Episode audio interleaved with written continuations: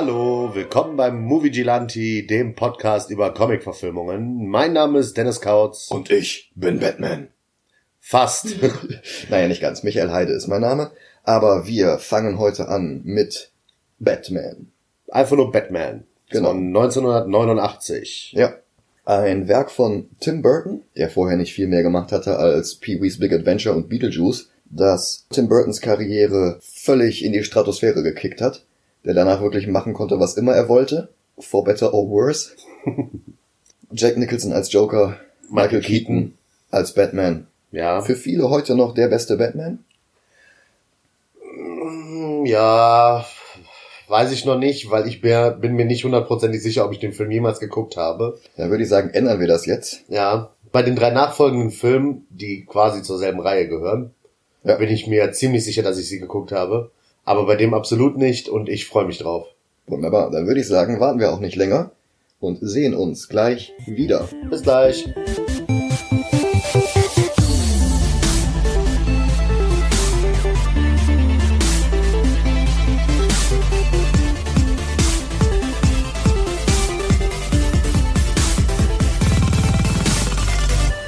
Und da sind wir wieder. Ja, das war äh, Batman von 1989. Ja, der erste Tim Burton Batman. Nicht der letzte. Ja, der erste von zweien. Ja, mehr durfte er nicht machen, wollte er nicht machen. Das ist kompliziert, da können wir drüber reden, wenn wir Batman Forever gucken. Okay. Der Film eröffnet mit einem einer Score von Danny Elfman. Oh ja. Und für mich ist Danny Elfman mit der God of Filmmusik. Definitiv einer der besten, ja. So, er ist, er ist einer von denen, wenn du was von ihm hörst, dann hörst du, dass es Danny Elfman ist. Er hat halt diesen musikalischen Fingerprint. Ja, natürlich. So, und das ist, ach, großartig. Elfman wird uns auch noch einige Male in völlig anderen Franchises begegnen. Der hat die Musik zu den Sam Raimi Spider-Man-Filmen gemacht. Mhm. Der hat die Musik zu, ich glaube, mindestens einem Avengers-Film gemacht. Oh, das weiß ich nicht. Age of Ultron, glaube ich. Kann gut sein. Müsste ich nachgucken. Aber alleine, wenn das anfängt und als Micha mir sagte, dass sie das Intro, also das Lied, was am Anfang kommt, auch für Batman Die- the Animated äh, Series. genau Batman the Animated Series genommen haben. Ah, es ist, es ist einfach großartig. Ihr könnt es ja mal bei YouTube suchen. Man hört einfach, dass es Danny Elfman ist. Ja, und, und die Kamera fährt dabei ja auch noch durch so bestimmte Röhren und Mhm. Gänge und es ist nicht ganz klar, was das ist. Dennis hatte kurz überlegt, ob es die Kanalisation ist. Und dann geht die Kamera halt hoch und du siehst, wir waren im Inneren vom Batman-Logo. Dieses klassische Batman-Logo, das 89 auch wirklich überall war, weil sie damit so eine Werbekampagne gefahren haben, du konntest diesem Symbol nicht entgehen. Das war auf Plakaten, das war auf T-Shirts, das war auf allem. Das erste, was wir vom Film selber sehen, ist Gotham. Oh ja. Für die Designs hat Anton First dann später auch einen Oscar bekommen als Art Decoration Set Decoration Academy Award. Völlig Kann- zu Recht. Völlig zu Recht. Wir haben bei Superman 78, so wie bei Man of Steel, ein bisschen gewitzelt, dass es halt aussieht wie New York. Ja, Äh, hier, also wenn man das sieht, man könnte es mit keiner anderen Stadt vergleichen. genau. Die haben eine Stadt erfunden, nicht mit Effekten oder so, sondern es, es sind Kulissen. Es sind Kulissen. Das Traurige ist ein bisschen bei so einer Blu-ray, man sieht ja auch, dass es Kulissen sind. Manche Interior Designs sehen aus wie in irgendeinem Theme Park oder sowas, Ja. während du darauf wartest, dass die Achterbahn anfängt. Es ist leider etwas billig heute, Mhm. Wobei man auch dazu sagen muss, dass es ja nie gedacht war, dass man das so sieht, in so einer Schärfe und auch in so einer Helligkeit. Ja, Denn der Film wurde für den Home Video Release ordentlich hochgehellt, weil sich damals die Leute im Kino beschwert hatten, dass der zu dunkel ist. Ah. Man hat ja immer den Kontrast zwischen Superman und Batman. Superman, der strahlende Held, Batman, der Dark Knight. Ja, außer bei Snyder, da sind sie beide dark. Ja, außer bei Snyder, aber darüber reden wir nicht. Und dieses Gotham passt so gut als Gegenstück zu ähm, Superman 78 zu Metropolis. Ja. Metropolis sieht nicht ganz auf Hochglanz poliert aus, aber es wirkt schon, es wirkt hell. Und Gotham im Gegensatz dazu wirkt so dunkel. Auch wenn es Tag ist, wirkt es einfach düster. Die Handlung setzt ein, Vater, Mutter, Kind laufen durch eine dunkle Gasse, werden überfallen. Überraschung, es sind gar nicht die Waynes. Äh, die Gauner unterhalten sich danach auf dem Dach über Batman und diese Urban Legend über Batman, die sich gerade unter den Verbrechern in der Stadt verbreitet. Und sie sehen halt nicht, dass sich Batman bereits anschleicht. Das erste Mal, wenn man Batmans Gesicht sieht, sieht es so aus, als wäre die Maske einfach viel zu groß. Sie schießen auf ihn, der geht zu Boden, er steht wieder auf, sie versuchen zu fliehen. Der macht sie fertig, schnappt sich ein mit einem Batarang und der nur so, What are you? I'm Batman. Diese Line war von Michael Keaton improvisiert. Im Drehbuch stand an der Stelle I am the Knight und spontan hat er an der Stelle beim Drehen gesagt, I'm Batman.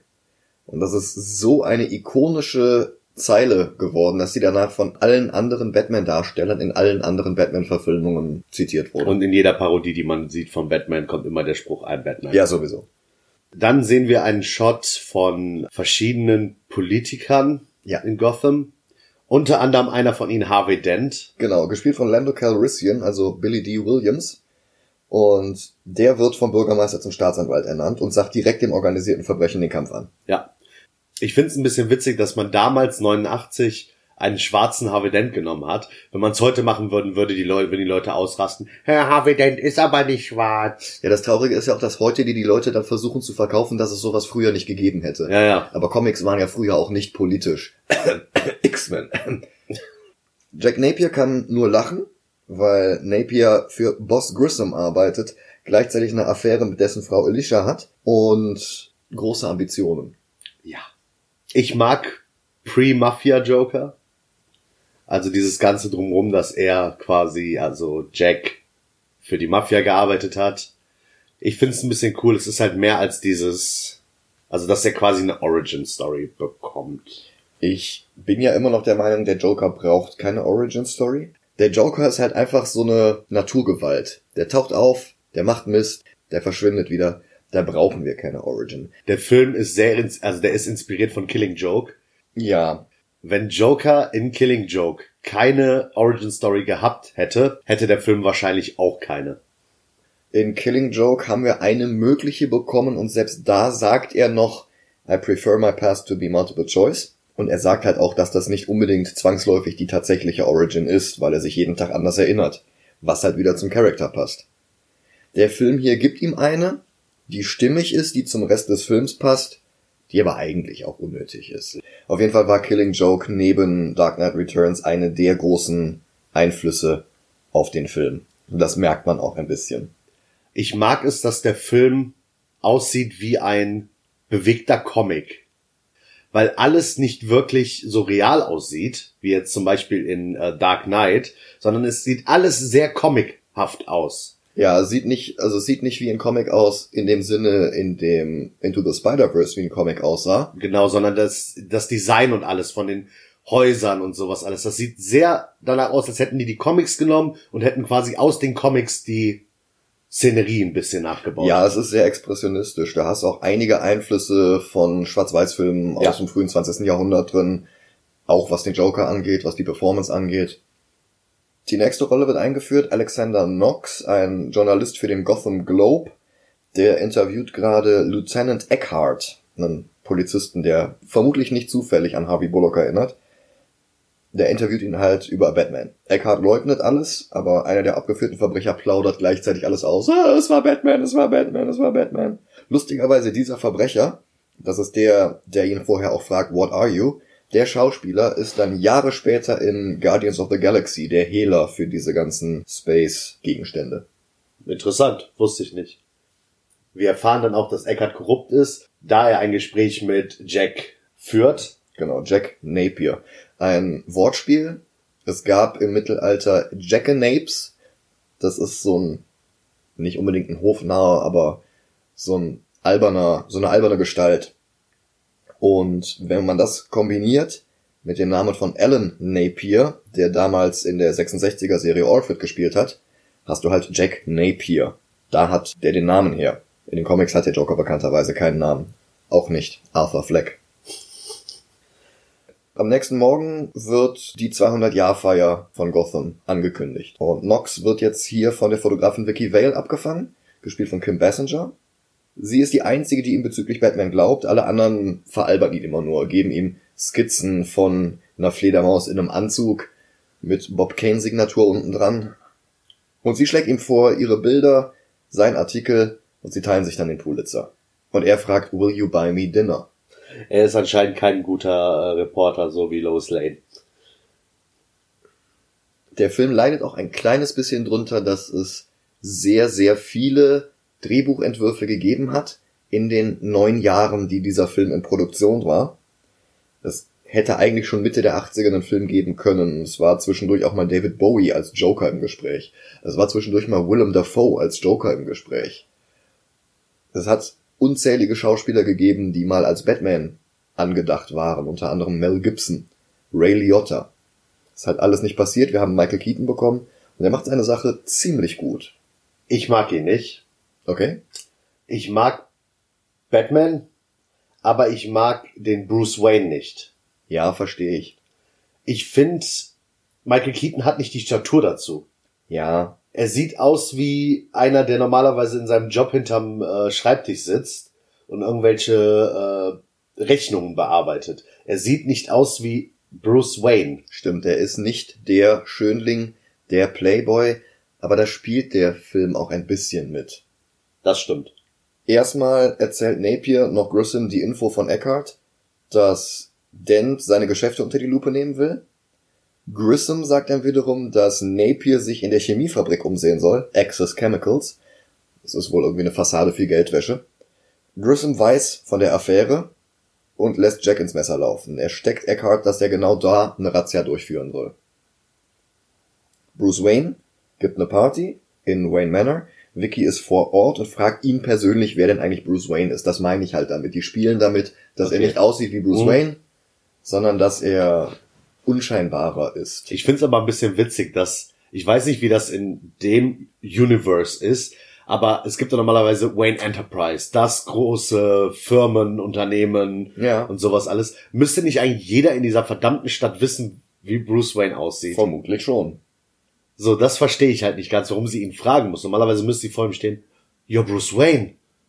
Na gut, sie kommt ja nicht aus der Stadt. Sie hat vorher in Südamerika, Corto Maltese, hat sie über den Bürgerkrieg Ja, berichtet und eine Fotoreportage gemacht, die halt auch ausgezeichnet wurde mit allen möglichen Awards.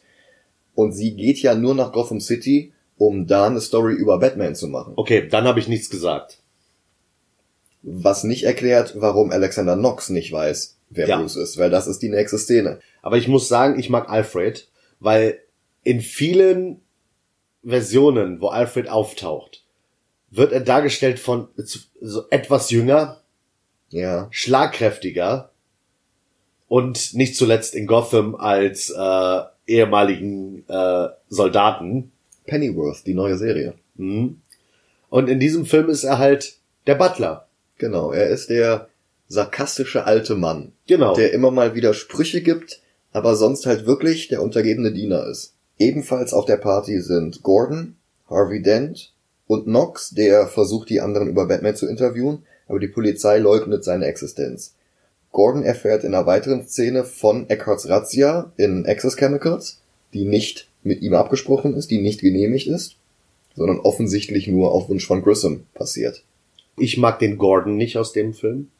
Ich finde, hier geht der noch. Ach, es wird schlimmer. Es wird schlimmer, ja. Okay. Knox und Vicky sehen sich in Waynes Anwesen um, treffen da auf Bruce. Es gibt einen sehr awkward Dialog. Wayne will jedenfalls die Doku über Batman ausreden. Alfred kommt dazwischen, löst die Szene auf. Und durch versteckte Kameras kriegt dann auch Bruce von der Razzia mit. Und diese Technik in dem Film ist großartig. 1989. Ja. Aber es sieht aus wie die 30er. Die Technik ist ein Mix aus allem. Ja. Die Designs sind ein Mix aus allem. Und in dem Film funktioniert das. Ja, ja, klar. Es gab im Fahrwasser von Batman viele Filme, die versucht haben, den Erfolg zu wiederholen. Die haben aber nicht gesehen, oh, da war eine Comic-Verfilmung, die versucht hat, den Spirit aus den Comics einzufangen. Die haben nur gesehen, oh, da ist ein Charakter aus den 30ern, 40ern, in einer düsteren, übertriebenen Welt, dann versuchen wir das jetzt nachzumachen und machen jetzt einen Riesenbudget Dick Tracy Film. Oder wir machen jetzt einen Film über The Shadow oder über The Phantom. Mhm. Und die sind alle gefloppt. Eckhart und seine Leute stürmen Axis Chemicals.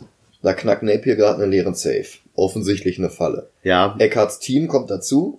Gordon kommt dazu und sagt Eckhart auch ins Gesicht, dass er und nicht Grissom das Sagen hat. Und ich finde gerade in dieser Szene Gordon ziemlich gut. mm, ja. In der Szene ja. Also später wird der Schauspieler auch immer älter. Und sie halten halt wirklich alle vier 90er Jahre Batman-Filme dran fest. Und das tut den späteren Filmen auch nicht ganz gut. Er wird auch immer unfähiger, weil Batman ihm immer mehr abnimmt. Aber hier finde ich ihn durchaus in Ordnung. Mitten im Chaos kommt dann Batman dazu. Gordon sieht ihn. Es wirkt so, als sei es das erste Mal. Ja. Napier beschädigt Tanks mit Säure, um zu fliehen. Wovor Batman kann er nicht fliehen. Napiers Handlanger Bob nimmt Gordon als Geisel, damit Batman ihn gehen lässt. Macht er auch, aber Jack muss dann unbedingt noch Eckhart erschießen. Und Batman geht dann dazwischen. Jack vernarbt sich das Gesicht mit heißem Dampf, landet dann nach einem kurzen Kampf in der Suppe unter ihm. Batman versucht noch ihn zu retten, aber schafft's nicht. Es gibt eine Szene, die ich ganz schön finde. Da fällt einer der Handlanger von äh, Jack runter und Batman sorgt dafür, dass er halt mit einem Seil Aufgefangen. aufgefangen wird. Wird. Ja. Eine Szene, die ich sehr gut finde, Ja, es Die clasht spät- ein bisschen mit später. ist clasht total mit später. Ja. Aber in dem Film ergibt es Sinn, warum es später anders wird. Ich bin gespannt. Ja, da kommen wir aber dann zu. Was ich noch äh, loswerden muss, wir haben uns bei Liga, der außergewöhnlichen Gentleman, darüber aufgeregt, dass alle gute Kampfmoves drauf hatten. Ja. Das habe ich mir ein bisschen gewünscht bei dem Film. Das Problem ist, Michael Keaton sieht halt aus, wie er aussieht. Der war nicht zehn Jahre im Fitnessstudio. Ja. Er hatte nicht den Körperbau von Schwarzenegger, von Stallone. Er hatte halt einfach eine Rüstung aus Hartplastik mit aufgemalten Muskeln. Was auch, was man an seinen Bewegungen merkt. dass es ja, das schränkt ihn leider war. sehr ein. Es ist halt mehr darauf ausgelegt zu beeindrucken. Mhm. Tut es auch. Bloß wirkt er darin halt sehr, sehr steif. Ja. Das Interessante ist, Keaton ist klaustrophobisch. Oh. Und er hatte richtige Probleme in diesem Kostüm. Und hat das dann benutzt, um als Batman so intensiv zu performen.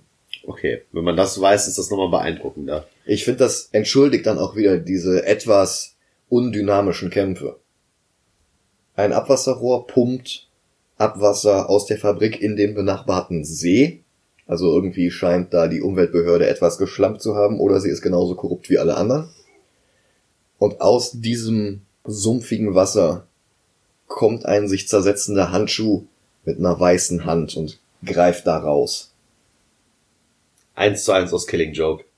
1 zu 1 aus Killing Joke, übernimmt dann aber nicht, dass er als kompletter Joker an Land geht und wahnsinnig lacht, sondern macht das dann nochmal besser. Aber erst kommt noch eine Szene dazwischen. Vicky und Nox planen weiter ihren Artikel. Nox lädt sie zum Essen ein, aber sie sagt, sie hat ein Date mit Bruce Wayne. Kommt da an, die sitzen an so einem lächerlich langen Tisch. War, Ja. glaube ich, eine Idee von Keaton. Äh, Bruce Wayne fragt sie auf jeden Fall, ob sie den Weg gefunden hat. Ja, und da sehen wir halt wieder, es haben hier offensichtlich mehrere Drehbuchentwürfe miteinander geclasht. Denn sie war vorher bei dieser 200 Jahre Gotham Party, war sie schon da. Also, entweder Bruce hat's vergessen, dass sie schon da war. Ja, es geht alles nicht ganz auf. Es würde aufgehen, was, was ich mir erklären könnte, was aber wieder nicht zu Bruce Wayne passt, wenn er es gesagt hätte, weil er nervös oder so gewesen wäre, um einfach nur die Situation aufzulockern. Vielleicht gibt's auch Deleted Scenes, dass sie vorher mit einer Limousine gefahren wurde und jetzt mit dem Fahrrad unterwegs war oder so. Das kann gut sein, dass sie vorher gefahren wurde und dann beim zweiten Treffen selbst dahin. Aber es wirkt halt in der Szene einfach etwas absurd. Ja. Sie sitzen an dem langen Tisch. Vicky fragt nach Salz. Also der Tisch wirkt wirklich lächerlich lang. Also so ein 12-Meter-Tisch oder sowas. Vicky fragt nach dem Salz. Bruce steht auf, nimmt das Salz und geht erstmal so zehn Sekunden bis zu Vicky, bis er ihr das Salz geben kann. Und dann schlägt er auch einen Ortswechsel vor. Er sagt, ich glaube, ich war noch nie in meinem Leben hier in diesem Zimmer. Und dann essen sie stattdessen in der Küche. Und das ist eine richtig schöne Szene, weil Alfred da noch so olle Kamellen Ja. von Bruce als Kind erzählt. Alfred ist echt so äh, der Opa quasi, oder beziehungsweise sogar eher die Oma, die, wenn äh, ihr mit eurem neuen Partner mal zu Besuch seid, die direkt die Kinderbilder rauskramt, da hinlegt und sagt, das war halt, da war sie so, er oder sie so alt, da so alt. Und das finde ich echt cool mit Alfred, dass er quasi so die Kindergeschichten von Bruce erzählt, wie äh, Bruce nur einmal versucht hat, das Reiten beizubringen und es nicht funktioniert hat. Dann haben wir tatsächlich die Szene, wo Napier von irgendeinem dreckigen alten Quacksalber zusammengeflickt wird. Der nimmt die Bandagen vom Gesicht ab. Napier will einen Spiegel, Mirror. Mirror! guckt rein und verliert den Verstand. Lacht, völlig irre, völlig wahnsinnig. Gute Performance von Nicholson. Großartig. Ich finde, in einigen Szenen ist er einfach nur Nicholson mit grünen Haaren.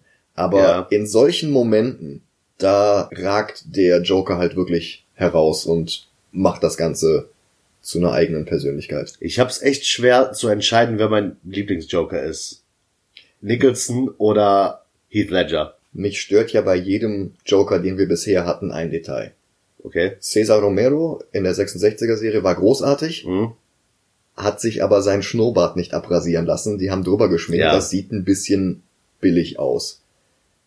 Nicholson ist mir teilweise zu sehr Nicholson. Okay. Der Prince-Soundtrack datet das unglaublich. Das ist nicht gut gealtert, wenn der Joker da versucht zu tanzen. Mhm. Und es ist halt völlig unnötig, dass er eine Verbindung zu Bruce Wayne hat, die wir später noch erfahren. Ja, okay. Hamill ist fantastisch, aber leider nur gezeichnet.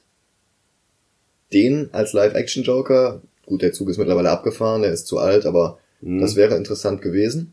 Ledger ist toll, hat nichts mit den Comics zu tun, Ja. aber ist toll, ist Ja. fantastisch. Jared Leto ist eine Augenkrebs verursachende Krankheit, bei der sich mir die Fußnägel aufrollen. Ich hätte ihn gut gefunden, wenn sie ihn gezeigt hätten als Joker und sich am Ende herausgestellt hat, dass er nur ein Nachahmer ist. Das hätte den Film noch komplizierter gemacht. Ja, hätte es, aber dann wäre Jared Jared Leto für mich total okay gewesen. Ja.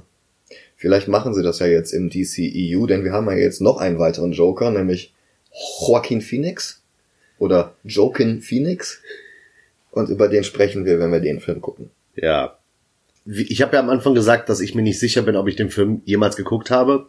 Die Antwort ist, ich habe ihn tatsächlich noch nie gesehen. Aber ich glaube, ich kenne bestimmt eine Stunde vom Film aus einzelnen Szenen. Ich kenne so viele Szenen aus diesem Film einfach, weil sie als irgendwelche Memes oder Zusammenschnitten drin sind und das ist einfach großartig. Wayne hat Vicky betrunken gemacht, ist selbst aber nüchtern wie ein Nonnenkloster. Die beiden schlafen miteinander. Dann wacht er auf und hängt sich dann kopfüber an der Stange wie eine Fledermaus, wacht dann aber später auf der Couch auf. Ja. Man hätte die Szene, wo er da hängt, also kopfüber, und sie ihn sieht, hätte man komplett rauslassen sollen. Ja, das war halt noch eine Idee von Keaton, um Bruce Wayne noch schrulliger und noch irrer darzustellen. Denn Burton und Keaton waren beide keine Fans der Comics und waren sich sehr, sehr einig, dass es in dem Film hauptsächlich darum geht, dass zwei Geistesgestörte gegeneinander kämpfen. Batman und Joker. Ist sicherlich eine Interpretation, hat danach auch leider viele Nachahmer gefunden. Letzten Endes ist es vielleicht nicht die beste Interpretation von Batman. Jack taucht bei Grissom auf, wissend, dass der ihn verraten hatte. Grissom schlägt ihm noch einen Deal vor, aber Jack is dead, my friend, you can call me the Joker. Und dann kommt die Kirmesmarsch-Musik. Ach ja, Ein Walzer? es klingt wie die Unterwassermusik von Super Mario. Absolut. Also, wenn, wenn ihr die nicht kennt, auch guckt mal auf YouTube Underwater äh, Musik. Es ist die ersten zwei Takte, glaube ich, sind komplett identisch. Ja. Und während die Musik läuft, erschießt Joker auf eine sehr abgefahrene Art und Weise Grissom. Man kennt das ja aus so Western, wenn der Schurke sagt, Tanz! Und schießt dann so auf den Boden und dann muss der andere ausweichen. Ungefähr das macht er hier mit Grissom, aber Er schießt nicht auf den Boden, er schießt auf Grissom. ja, immer wieder und Grissom reißt dann irgendwelche anderen Körperteile hoch und es ist albern, aber es ist auch irgendwie cool. Ja, es ist, ich, ich find's verdammt cool. Vor allem mit der Musik im Hintergrund. Weil das Ja. ist, das ist so Joker. Ja. Joker ruft die ganzen Unterbosse von Grissom zusammen, empfängt sie mit fleischfarbener Schminke über seinem weißen Gesicht. Die Szene erinnert ein bisschen an das Zusammentreffen in äh, The Dark Knight. Ja, stimmt. Nur ohne Zaubertrick. Ja, wobei, Ach ja. er ruft sich als neuen Boss aus, einer gibt Widerworte und Joker drückt ihm dann die Hand und hat dann so einen Scherzartikel Elektroschocker in der Hand, bloß der hat ein paar Volt mehr. Ein paar Millionen Volt wahrscheinlich. Ja, das ist vielleicht ein bisschen viel, aber der Typ ist halt hinterher nur noch ein schwarzes brennendes Skelett. Ja, deswegen meine ich ja ein paar Millionen, weil äh, um jemanden zu töten, braucht es nicht so viel Volt, aber dass jemand anfängt, Feuer zu fangen, da müssen schon ein paar Millionen Da dabei raucht ja sein. auch alles. Ja, eben. Dann kommen seine Leute rein und jagen die ganzen Underbosses wieder raus. Bob soll sich im Daily Globe umgucken und rausfinden, was Nox eigentlich jetzt schon alles über Batman rausgefunden hat. Bruce legt Rosen an die Stelle, wo seine Eltern gestorben sind. Vicky hatte ihn verfolgt und kriegt das mit. Der Film geht an der Stelle aber noch nicht weiter drauf ein. Dann kommt die Pressekonferenz, bei der einer von Grissams Ex-Handlangern sich selber als Grissams Vertreter ausgibt. Plötzlich erscheint ein sehr dicker Pantomime. Ja, Dann erscheint noch einer. und dann erscheint noch einer. Es erinnert sehr leicht an die Erfindung des Flashmobs. Weil du siehst erst einen Pantomime, da könnte man vielleicht noch denken, okay, das ist jetzt einfach nur eine Pantomime, aber dann taucht die zweite auf. Und die dritte. Und die vierte. Und dann der Joker selbst. Und dann der Joker selbst. gekleidet wie ein Pantomime, aber mit einem Frack und Zylinder. Mhm. Und der sagt halt, okay Leute, Grissom ist tot. Der kann hier Winnie überhaupt nicht seine Geschäfte übertragen haben. Dann nimmt er eine Feder und sagt noch, ja, es sei denn, der tote Grissom hat mit dieser Feder hier unterschrieben, nimmt die Feder, rammt die Winnie in den Hals und bringt ihn damit um. Und sagt daraufhin, äh, der Stift ist echt, äh, der Die Stift Feder ist mächtiger als das Schwert. Ja. Ich, ich, ich mag es. Das ist das, was mir bei Heath Ledger fehlt. Ja, Ich meine, er, er hat schon gute Jokes, Heath Ledger. Aber ich finde, Jack Nicholson ist noch eine Ecke besser, was diese Witze angeht. Ja, der hat ja auch ständig diese Scherzartikel, wie so ein Lachgebiss Ja. und sowas. Leider kriegt der Joker dafür aber keine Presse, sondern Batman bekommt die ganze Presse. Und das verärgert den Joker und er sagt halt nochmal, diese Stadt braucht einen Einlauf. Alfred freut sich in der Zwischenzeit über Vicky und wie sie die Stimmung im Wayne Manor mit ihrer Anwesenheit hebt. Bob hatte bei dieser Pressekonferenz Fotos gemacht und Joker sieht da jetzt zum ersten Mal Vicky Vale. Verliebt sich sofort Hals über Kopf. Das ist etwas, was mich stört, dass Joker in diesem Film ein notgeiler Clown ist. Ja, Bert Nicholson. ja. Er hat noch einen weiteren Plan. Er stellt jetzt erstmal in Access Chemicals irgendwelche giftigen Substanzen her, die seine Opfer dazu bringen, sich wortwörtlich totzulachen, wie in den Comics, wenn auch etwas anders angewendet. Ja, in den Comics ist es Lachgas und hier haben wir, dass Joker verschiedene Produkte der Hygiene und Kosmetik. Kosmetik mit dieser Flüssigkeit, in die er gefallen ist, quasi verseucht hat. Ich glaube nicht, dass das die Flüssigkeit ist, in die er gefallen ist. Batman durchsucht später seine Polizeiakte und findet raus, dass Napier Ahnung von Chemie hat. Ja, ja. Ich nehme an, dass er hier nochmal ein extra Gift Ach so, ich bin davon ausgegangen, hat. dass er quasi das Gift, in das er gefallen hat, aufgetrennt hat und dadurch das, was später rauskommt. Also so habe ich das aufgenommen. Wobei er ja ganz anders auf die Flüssigkeit reagiert hat als seine Opfer. Ja, richtig, aber das, das Grinsen, was sie bekommen, ist dasselbe, was er. Ja, aber das Grinsen hat er ja hauptsächlich durch den Dampf und weil der Arzt ihn falsch zusammengeflickt hat. Ja, gut. Das geht ja dann auch nicht auf. Es sei denn, wir haben es hier wieder mit Konflikt zwischen unterschiedlichen Drehbuchentwürfen zu tun. Ja. Aber es ist halt lustig, weil er verrät das Ganze dann, indem er den Fernsehempfang stört. Und in nachfolgenden Szenen siehst du immer wieder die Nachrichtensprecher, die komplett auf Pflegeprodukte verzichten und dann schmierige Haare haben, überall Pickel im Gesicht, ungeschminkt sind. Ja. Das ist großartig. Ich find's lustig, also ich, ich meine, Leute hübsch schminken ist heutzutage in Filmen gang und gäbe, aber ich find's lustig, wenn man Leute dann noch hässlicher schminkt. Ja. Das ist immer so, ah, ich weiß nicht. Schminken sollte eigentlich schön machen, aber dann jemanden hässlich machen ist genial. Das ist halt vor allen Dingen eine schöne Pointe und ein toller Running Gag. ja. Vicky lässt Alfred Bruce ausrichten, dass sie zehn Minuten zu spät ins Flugelheim Museum kommt. Und Bruce ist irritiert, weil sie gar nicht verabredet sind.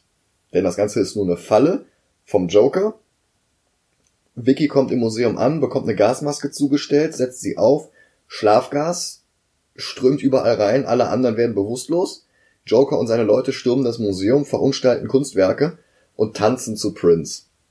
Ich find's schön, dass das Schlafgas lila ist Ja, und das andere Gas grün. Das ist nochmal so eine schöne Anspielung, dass es der Joker war. Ja. Ja, stimmt. Und er flirtet mit Vicky. Er liebt ihre Fotos aus dem Kriegsgebiet in Corto Maltese. Vicky bekommt dann auch Alicia zu sehen, die Ex von Grissom und Ex von Joker, die Joker als sein Kunstwerk bezeichnet. Sie trägt halt nur noch so eine Plastikmaske, nimmt die ab und ist darunter von Säure entstellt. Ihr kennt das bestimmt bei Clowns, die haben ganz gerne mal so eine Blume angesteckt, aus, aus der Wasser rauskommt. Hier haben wir aber, dass in der Blume kein Wasser ist, sondern Säure.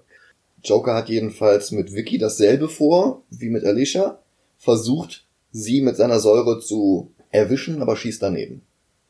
Batman kommt in dem Moment dann durch ein Deckenfenster rein, starker Auftritt und rettet erstmal Vicky. Ja. Das ist der Moment, wo Joker dann auch den Spruch bringt, Where does he get those wonderful toys? Und mit, mit einem Toy fahren sie dann los, nämlich mit dem Batmobil.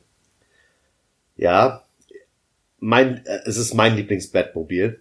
Es ist, glaube ich, wenn, also jetzt heutzutage nicht mehr, aber wenn du in 90ern und den frühen 2000ern jemanden gefragt hat, wie das Batmobil aussieht, haben sie sehr wahrscheinlich das genannt aus dem Batman 89er Film. Das war ja auch ein Riesenhit als Spielzeugmodell. Ja. Jeder hatte das, glaube ich, bei mir auf der Schule. Ja, bei mir auch einige. Joker und seine Leute verfolgen das Batmobil. Batman steigt mit Vicky aus, verriegelt das Batmobil und gleitet dann mit Vicky an einem Enterhaken aus der Schusslinie. Hat aber das Gewicht falsch eingestellt, weil sie sich als zu leicht angegeben hatte. Und lässt sie dann alleine hoch, geht wieder runter und wird überwältigt. Bob will ihn auch demaskieren, aber Vicky steht oben auf dem Dach und lenkt Bob und die anderen Handlanger mit ihrer Kamera ab. Was ich schön finde, was nicht zu Batman passt, aber zum Michael Keaton Batman, äh, wenn er Vicky loslässt, damit sie nach oben geschossen wird und er nach unten. Er landet nicht auf den Füßen, er fällt auf den Müll. So, wenn man, wenn die Szene in Dark Knight existiert hätte, wäre er auf den Beinen gelandet. Dreipunktlandung, Superhero Landing. Ja, Superhero Landing. Aber in dem Film, er landet tatsächlich unbeholfen auf einem Haufen voll Müll. Ja.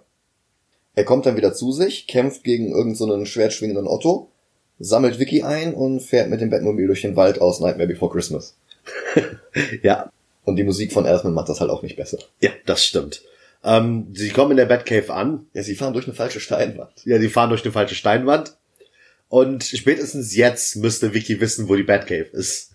Ja, sie kommt ja auch später nochmal dann dahin. Ja, aber ich glaube, dass er auf den äh, Wunsch von Alfred. Das kann sein. Batman erzählt Vicky, dass Joker alles Mögliche vergiftet hat und dass nur die Kombination verschiedener Produkte tödlich ist. Er gibt ihr die komplette Liste mit, damit sie das publik macht. Und sie sagt, ja, das hättest du ja auch selber der Presse sagen können. Er sagt, ja, aber du hast noch was, was ich will. Und das sind ihre Fotos. Und daraufhin macht er sie bewusstlos. Wie erfahren wir nicht. Ja. Er breitet irgendwie seinen Umhang um sie und dann kommt sie wieder zu Hause zu sich. Ja. Der Nachrichtensprecher sieht jetzt noch kaputter aus als vorher und verbreitet die Infos aus dem Gotham Globe. Und Alfred schlägt vor, dass Bruce Vicky seine Identität beichtet. Er kreuzt dann auch mit Blumen bei ihr auf, will das machen, aber mhm. sie ist sauer auf ihn, weil er sie im Museum versetzt hat. Und er fängt halt noch an, ja, du weißt ja, wenn Leute verschiedene Persönlichkeiten haben und verschiedene Teile ihres Lebens trennen, und sie glaubt, er ist verheiratet. Ja. Äh, es gibt noch so ein bisschen awkward Dialog zwischen den beiden. Dann will er gerade sagen, dass er Batman ist. Und in dem Moment kommt dann Joker dazu und sagt, Alicia hat sich aus dem Fenster gestürzt. Und jetzt will er halt Vicky. Genau. Man sieht die einzige Szene, wenn der Joker gerade mit äh, Vicky redet, ist, dass Bruce Wayne so ein Tablett komisch anguckt. So ein Silbertablett. So ein Silbertablett ja. und danach ist der Shot wieder bei Joker und Vicky. Ja. Bruce sagt ihm dann auch, dass er weiß, dass der Joker Napier ist. Und Joker antwortet dann mit, Have you ever danced with the devil in the pale moonlight? Bruce guckt noch komisch und wird dann erschossen. Haha, aber er hatte tatsächlich das Serviertablett unter dem Anzug, was niemand gesehen hat, weil es den Anzug nicht ausgebeult hat. Und dann geht der Joker wieder ohne Vicky, lässt aber so ein Geschenk zurück. Sie macht das auf und dann kommt wie so ein Springteufelchen so eine Hand mit Blumen raus. Und dann ist die Szene zu Ende. Ja also man hätte davon ausgehen können, dass der Joker sie eigentlich mitnimmt. Ja. Aber er geht einfach. Ja. Nox zeigt an Vicky alte Zeitungsartikel, dass Bruces Eltern erschossen worden sind. Und der Bürgermeister will die 200-Jahr-Festlichkeiten absagen, aber Joker stört wieder die Übertragung und sagt ja, nee, äh, das Einzige, was ich nicht bin, ist ein Killer. Aber ich mag eine gute Party und ich habe eine Überraschung für Gotham. Ich werde um Mitternacht 20 Millionen Dollar verteilen. Daraufhin cutten wir wieder zu Bruce, der mittlerweile in der Batcave sitzt. Und in dieser Szene sieht er für mich das erste Mal aus wie Bruce Wayne. Mit diesem Turtleneck wie er da sitzt. Das ist auf einmal ein ganz anderer Michael Keaton. Ja. Mich stört etwas, dass Michael Keaton in diesen Szenen plötzlich Brillenträger ist. Denn wenn Batman eine Brille braucht, ist er eben nicht der Höhepunkt der menschlichen Kondition. Stimmt. Er sieht sich ein Standbild an von Jokers Rede. Und dann kommt der Flashback Crime Alley. Wir sehen, wie eine junge Familie mit Mutter, Vater, Kind. Es sind Bruce, Thomas und Martha Wayne, wie sie das Theater verlassen. Genau, durch die dunkle Gasse gehen. Ein Räuber taucht auf, der mehr wie der Joker aussieht als Nicholson als Joker. Ja, es ist auch nicht wie in anderen Vorlagen, dass eine Person die Eltern erschießt. Ja, schon, er ist es. Ja, es ja, ist halt bloß nicht Joe Chill. Ja, es ist nicht Joe Chill und es ist noch eine zweite Person dabei. Ja. Aber er erschießt die und die andere Person sagt dann ihr nur, Jack, wir müssen los. Ja. Aber bevor er dann Bruce erschießen will, bringt er halt nochmal diesen Spruch mit Have you ever danced with the devil in the pale moonlight? Er erschießt dann aber nicht Bruce, weil der andere ihn wegruft und haut ab. Und dann macht es bei Bruce Klick. Oh, Joker hat meine Eltern getötet. Ja, und das ist das, was ich bei Superman 78 gemeint hatte. Bei Superman 78 gibt es keinerlei Verbindung zwischen Luthor und Clark. Ja.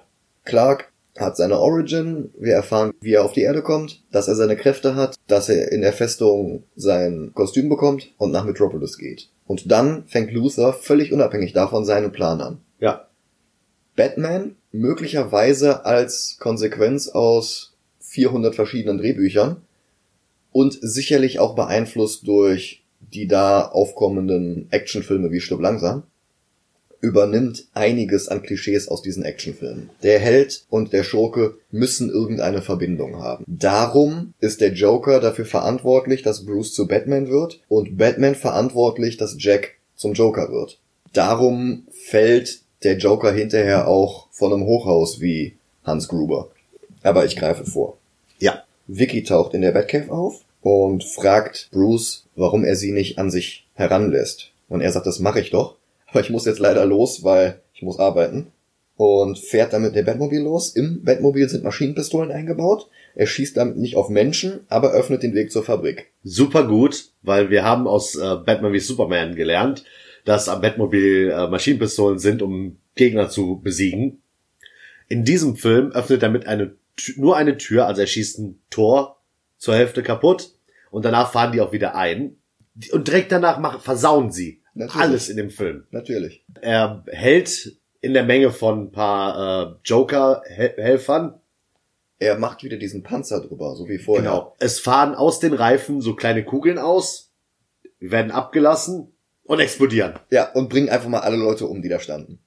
Ja, alles am Anfang, was so schön war, wie er den Bösen aufhängt mit dem Seil, wird damit zunichte gemacht. Und es fängt damit an, dass sie sagen, der Joker hat damals die Eltern von Bruce getötet. Ja.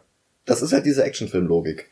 Der Held ist der Gute, Mhm. die anderen sind böse, also ist es nur rechtens, wenn der Held die anderen umbringt. Ja, was totaler Schwachsinn ist. Bevor jetzt jemand sagt, dass Batman in seinen ersten Auftritten auch Verbrecher getötet hat, das ging ungefähr neun Monate lang, dann kam Robin dazu und da war es auch schon vorbei.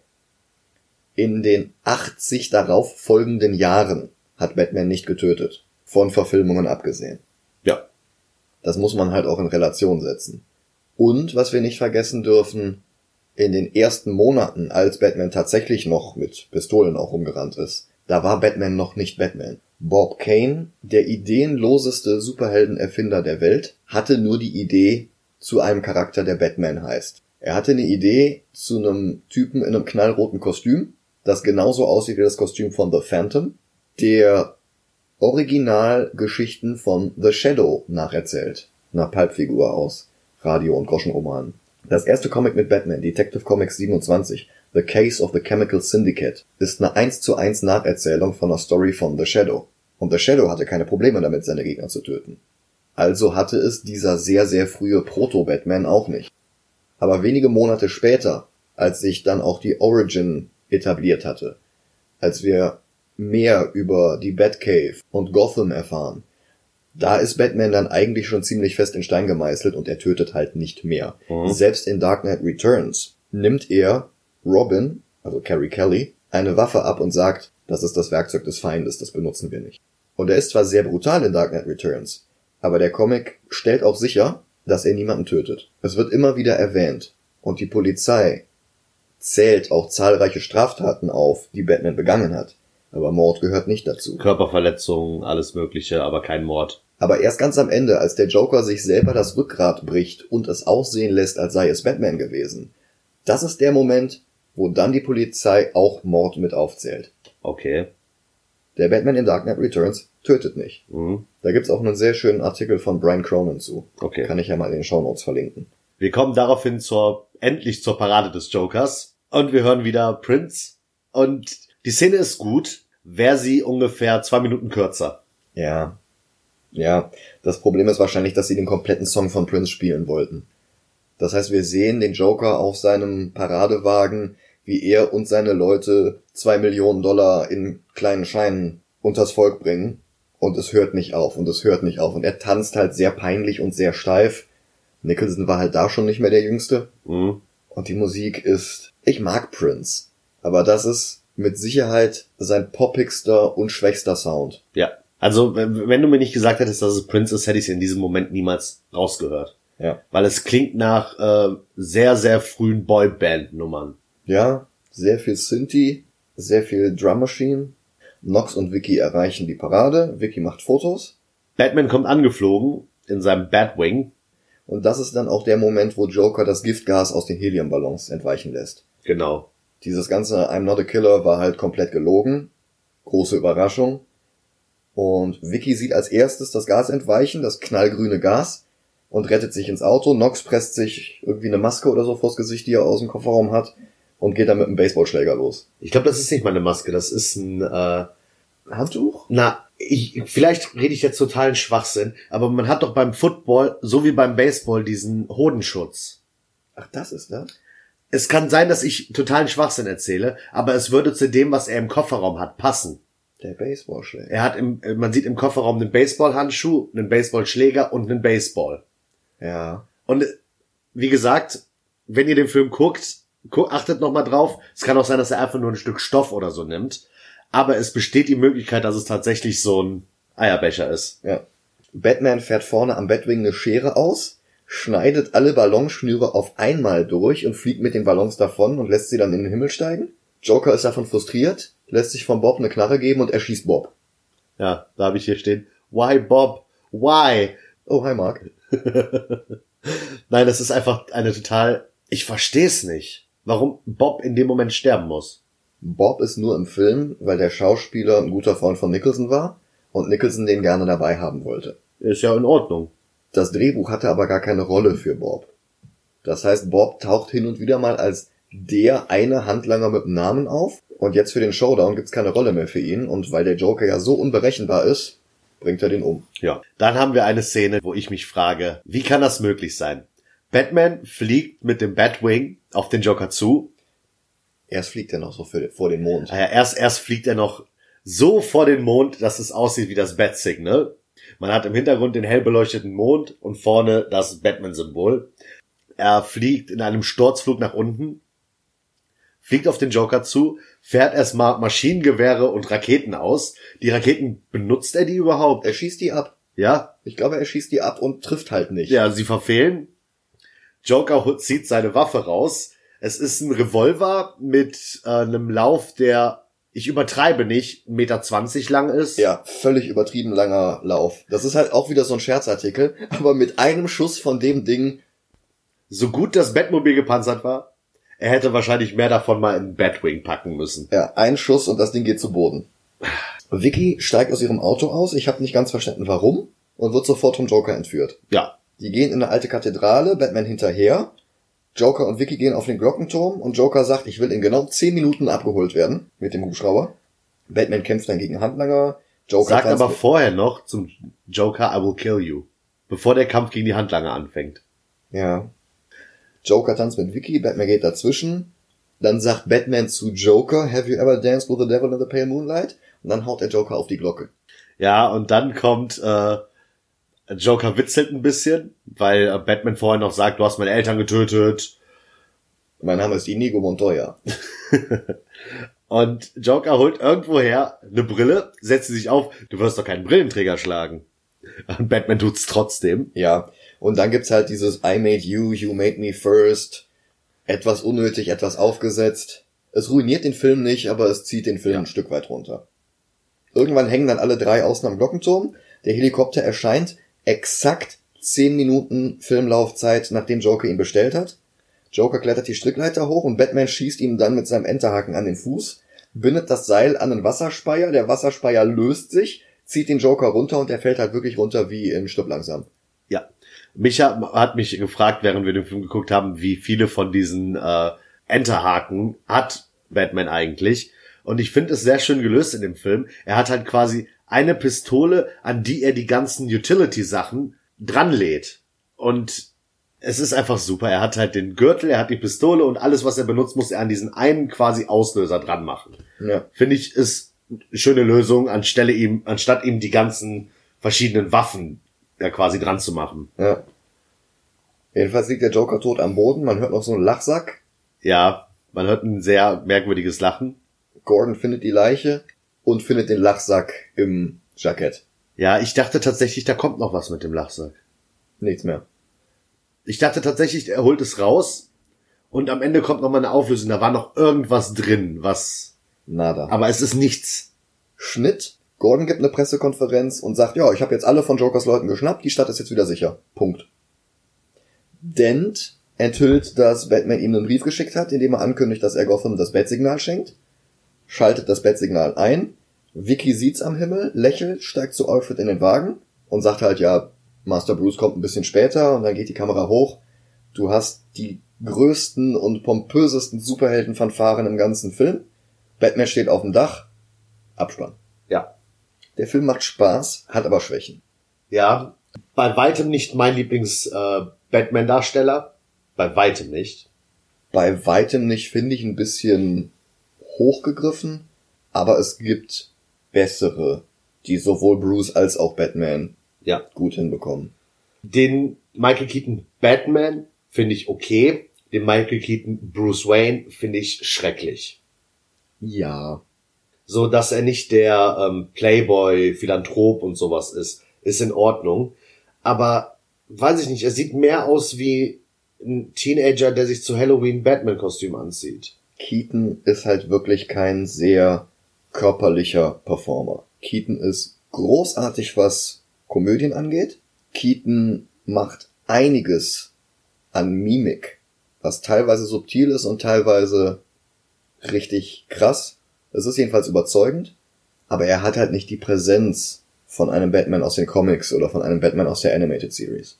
Muss er in dem Film aber auch nicht haben. Mhm.